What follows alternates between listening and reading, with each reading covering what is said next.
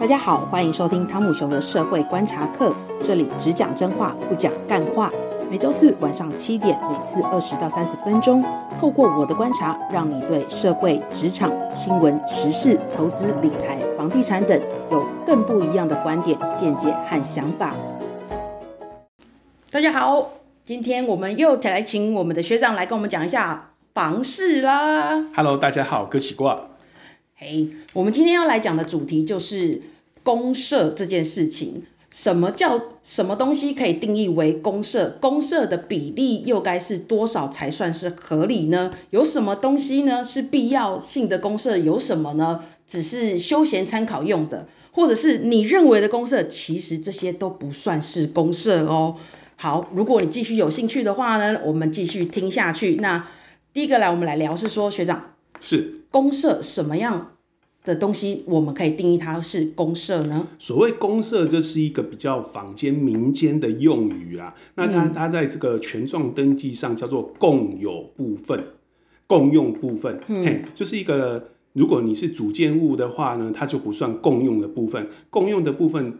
多它的坪数呢，就会计入我们的公设比里面。那这个公设比要怎么算呢？其实你就把它想象成分母跟分子的一个概念。分母是什么呢？分母就是你的坪权状总坪数。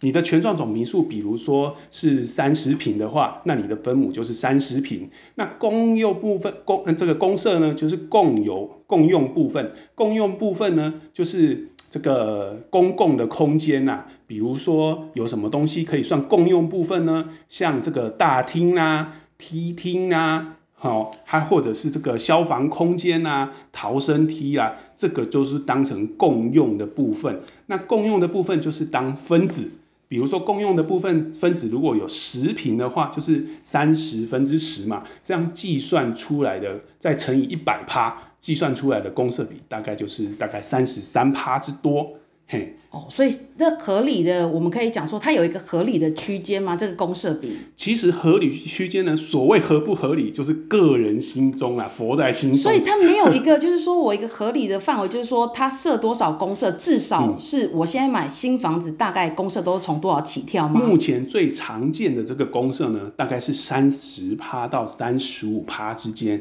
那一般都认为，如果是超过三十五趴，就是偏高了。其实这种、嗯、这个。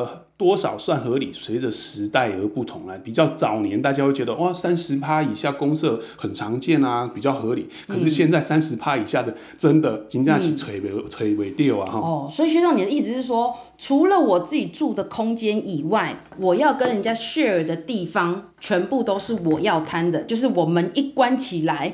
里面门里面的都是我的，门以外的都是我买的公社，然后是所有整栋社区的住户跟我一起分摊这些东西，对不对？对，是这些话题听起来真的很硬啊，哦、但是我相信很多民众，如果你现在有在看房子，看到新建案问到公社比的话，你也很硬啊，是拳头都硬了。对，有些公社比真的很夸张，有些都到四十几趴。哦，我还听过有一家是不是呃有倒挂超过五十啊？确实，真的过去真的出。出现那种五十几趴的公社，你等于买公社是送房子。哦，我的天哪，那你怎么可能买一间房子五十平、二十五平都在买别人家的东西呢？确实，但是。最让人家意外的是，这种房子还是有人买。那些人是眼睛怎么了，还是他怎么样卡到音，默默走进去吗？可能跟我一样，爸爸是郭台铭，所以买房子的时候就不太在意。哦、你不要半路出来喊，你明明就不姓郭。我今天现在就可以改姓，你可以叫他是不是爸？好，那有没有什么东西是必要性的公社？有没有什么？那哪一些东西又属于是说不是必要性的公社？我们要把它归在。我们日常呃专门建商做给消费者来享受用的呢？其实谈到公社的类别哈，很多民众会觉得哦，这个话题我本来就知道啦。我会跟大家讲，这个话题很硬。所谓很硬，就是不好了解。其实你自认为你知道的东西，跟实际上的东西可能会有很大的差别。所以这一集哦很重要。你了解了之后，说不定会让你觉得哇，怎么原来是这样？说不定会帮你省下一笔钱哦。哦，就是你以为的公社不是公社，然后你以为不是你的公社，其实是你要负担的公社。对，你已经讲的听的 就是头脑已经乱七八糟了，是不是？好像在卷舌绕绕对对对，但是就是这么复杂，因为你看不懂，所以才有很多蹊跷在里面呢、啊。对，那一般来讲呢，我们讲公社啊，它通常可以概刮成概分成两种，一种是必要性公社啦，或者有的人又把它叫做法规性公社。是什么叫做必要性公社呢？就是我们的建筑法规啊，规定你盖房子一定要盖的空间，像。逃生梯，以逃生梯来讲呢，我们法规规定，如果是八层楼以下的建筑，你就要至少要有一只逃生梯，就是我们平常用脚在走路的楼梯啊。哦，所以电梯不能算是不是？呃，不算，但是电梯也算是公社之一。嘿，那这个。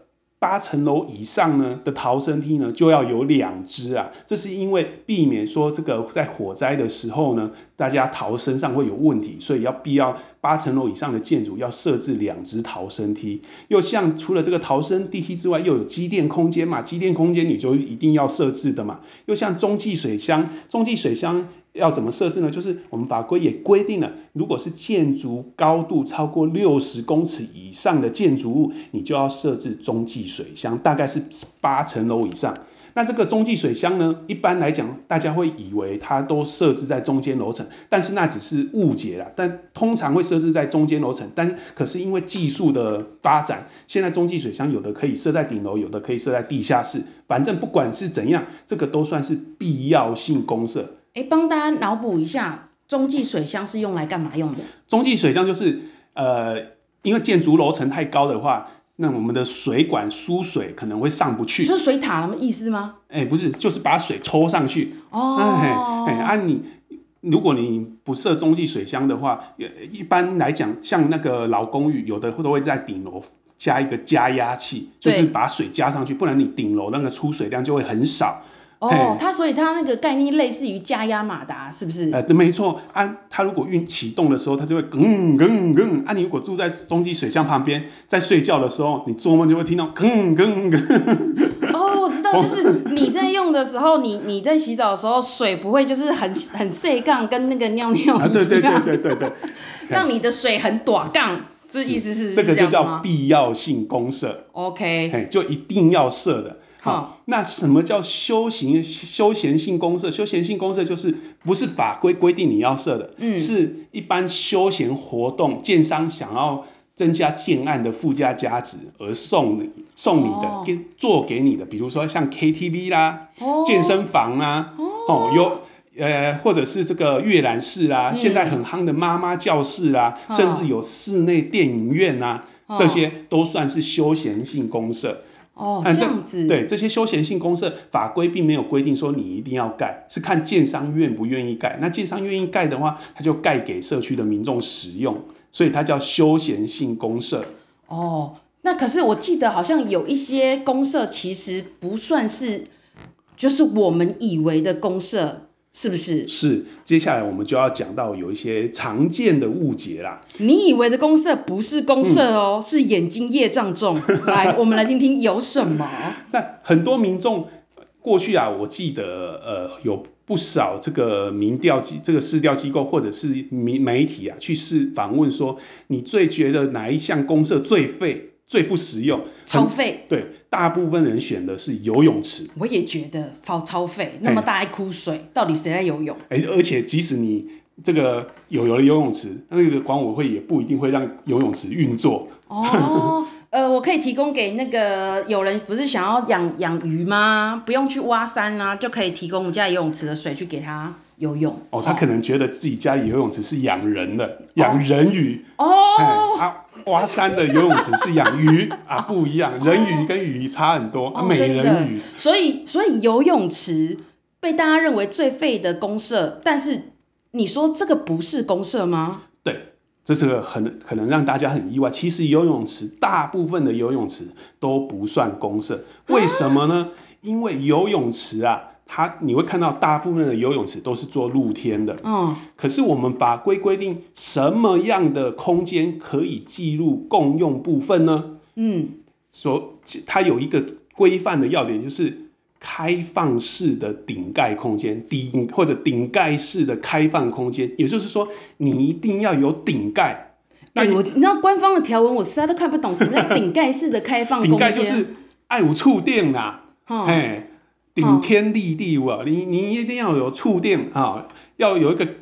有一个东西把你盖住的地方，才能叫做。而且这个地方是开放式的，就是你大家可以共用、开放共用的空间。所以室内游泳池才可以是公社啊，没错哦。主持人真的冰雪聪明。嗯、嘿，如果游泳池盖在室内，哇，那这个就算公社，就可以计入共用部分。那盖在露天，露天不算，没有顶，那个是算在这个法定空地的范围。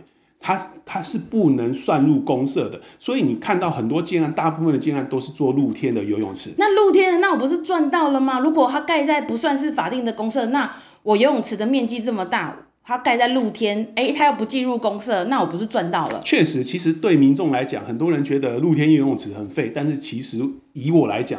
我会觉得露天有游泳池其实是赚到，但是民众这个居民他只要付出维护费就好，其实你是没有另外再花钱去买那个游泳池，没有再买那个公公设空间的啦。哦，所以你要养鱼、养、嗯、人鱼都可以就是了。所以在游泳池这部分呢，我会跟大家讲，你要区分是露天的还是室内的。那这个有了什么差别呢？露天的会记不会计入公设，那室内的会计入公设。那露天的呢，通常不是恒温的游泳池。那室内的通它通常会做成温水游泳池，它建商会加一个这个加热设备。那加热设备它才会可以做温水游泳池。所以这两个差别，真的是做多哈。哦，你说户外的叫做什么？这个露天它不是恒温的游泳池。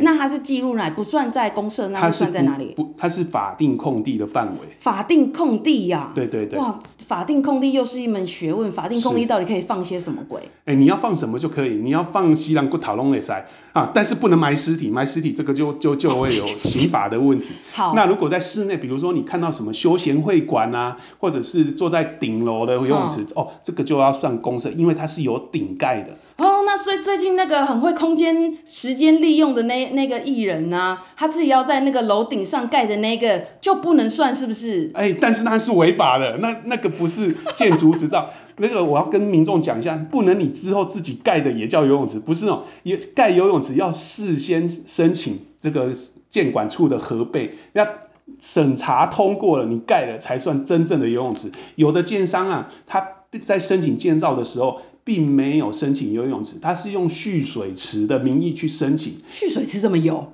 哎、欸，对对对对，它是经过二工的方式把那个深度加深、宽度加大，所以像这一种二工造成的这个二公施工所盖的游泳池，其实是违法的。所以所以会被不见吗？会被消失吗？确实，所以你在买这个游泳买你的建案，如果有说它是游泳池的话，我会建议你去上网去找相关机关看它的这个建造。跟竣工图是不是明显的标示那是游泳池？如果它没有标示游泳池，可是你到现场看到却出现一个游泳池的话，诶、欸，那违建的几率是非常大的哈。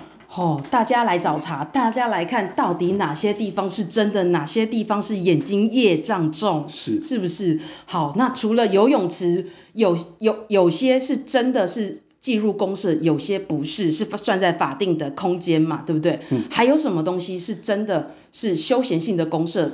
有一个很常被误会的就是中庭花园啊，相信很多大很多民众看到中庭花园都觉得哇，这么大的花园真的太棒了。啊。可是又想到说啊，我花钱买了这么多公社，心里在淌血。但其实哦，它跟游泳池一样是被误解，因为中庭花园也没有盖子啊。对对对，就哎呦，真的很聪明。我今天一直称赞主持人很聪明，可是主持人都没有给我通告费。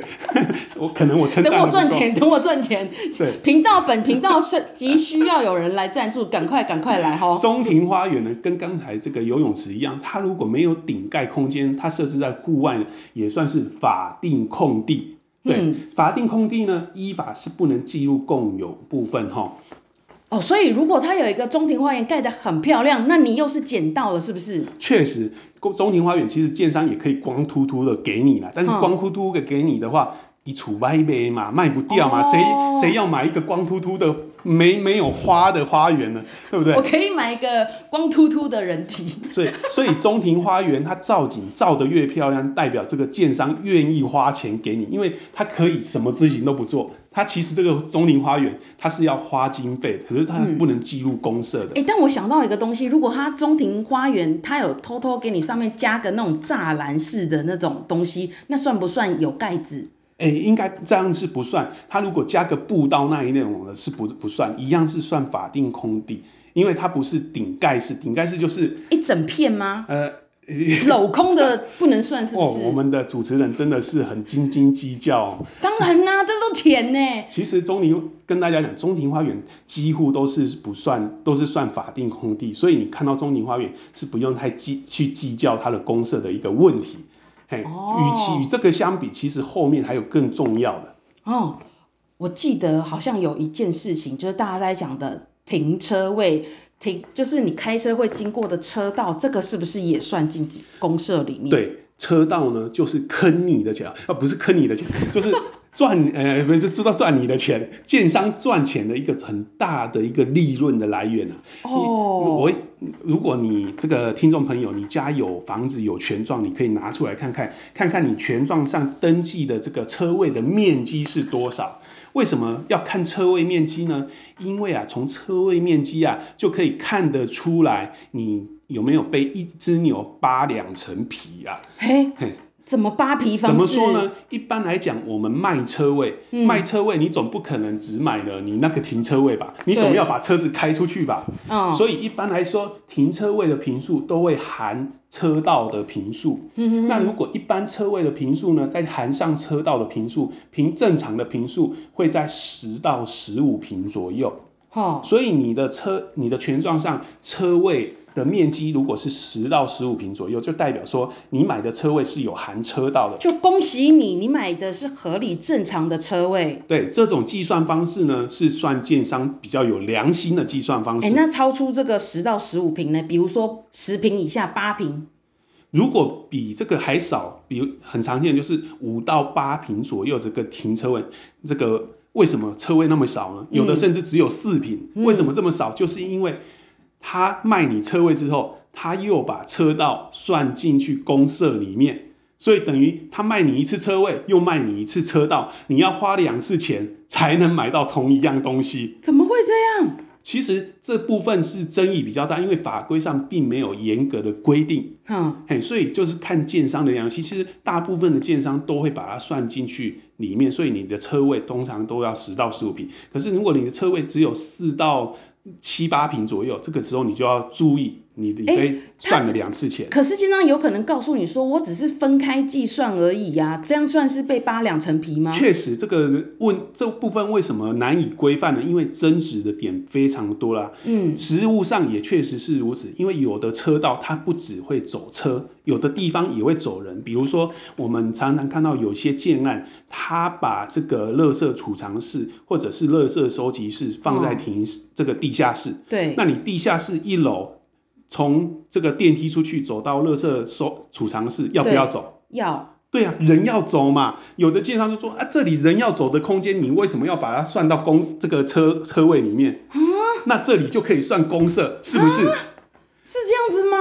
那他讲的好像也有点道理。那确实，无法反驳耶。人也要走，但但我也无法同意呀，就觉得很干。你在讲什么？对，这这个是代表说，对建商真的好像有点斤斤计较。对对。所以因为这样，如果那里算入公社的话，你的公社比当然就会比较高了。哦哦，是哦，是这样子吗？很多人都不晓得啊，甚至有说，所以我分开计算，我有可能会把就是人走的那个人道，嗯，人走的那个行人道啦，然后跟车道有有时候含糊不清，因为那是共用的，你总不能把它切开哦。它又有一个地方，大家比较常。